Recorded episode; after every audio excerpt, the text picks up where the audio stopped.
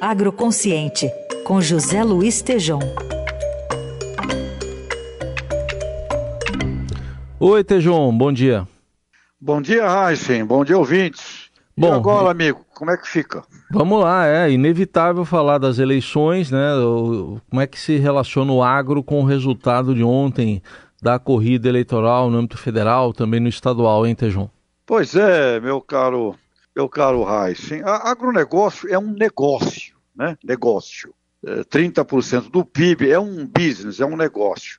Mas ele está muito também polarizado, meu caro Heisen. Tem, tem lideranças do agronegócio bolsonaristas, tem outros que são lulistas, e tem uma parte que não é nenhum nem outro. É a parte que está vinculada ao comércio, ao, ao capitalismo consciente, às necessidades de consumidores, aos mercados, né? Então nós temos aí umas três, três facetas, mas é, também muito polarizado, o que não deveria ser, meu caro, meu caro Heinz, porque ao longo da história nós tivemos alguns momentos em que governos tiveram assim uns, algumas ações importantes para o agro, na criação da Embrapa, etc.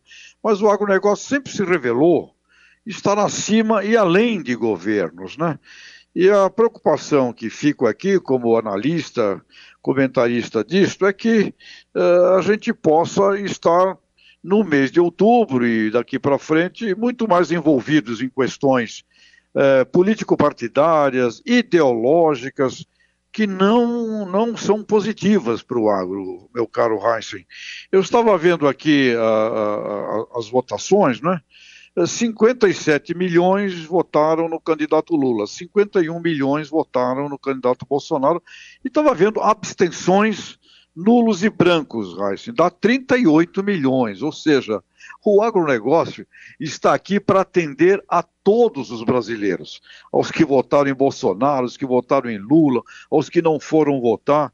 E a nível internacional, nós temos que ter um projeto, um planejamento uh, acima de governo, Raíssa, um planejamento de Estado, porque muitas das ações que têm que ser realizadas para o Brasil dobrar o agro de tamanho, um trilhão de dólares, né, num planeta que o tamanho do agro do planeta é de 25 trilhões de dólares.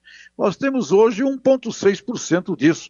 É, nós podemos ter um objetivo muito mais realista de crescimento, cooperativismo, que é algo fundamental para toda a agricultura familiar brasileira, ainda muito carente.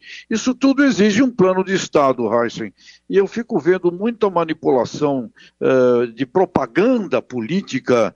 O agro é meu, não, o agro é teu, não, esse agro aí não interessa, esse agro não vale nada, o que vale é o meu. Uma coisa meio maluca dentro dessa polarização doida que a gente está, meu caro Reis. Então, a minha preocupação é, é, lideranças né, do setor agropecuário, industrial, comercial, nunca esquecendo que agronegócio é a soma de todos esses fatores, indústria, comércio, agropecuária, serviço. Que essas lideranças tenham cabeça no lugar e façam é, propostas efetivas de planos para que o governo, seja ele qual for, Heinz, pelo menos ele sirva ao agro e não que o agro sirva ao governo. Né? É o governo servindo o agronegócio e não o contrário, o agronegócio servindo ao governo. Heisen, é isso acho que fica dessa polarização danada aí, viu, meu amigo?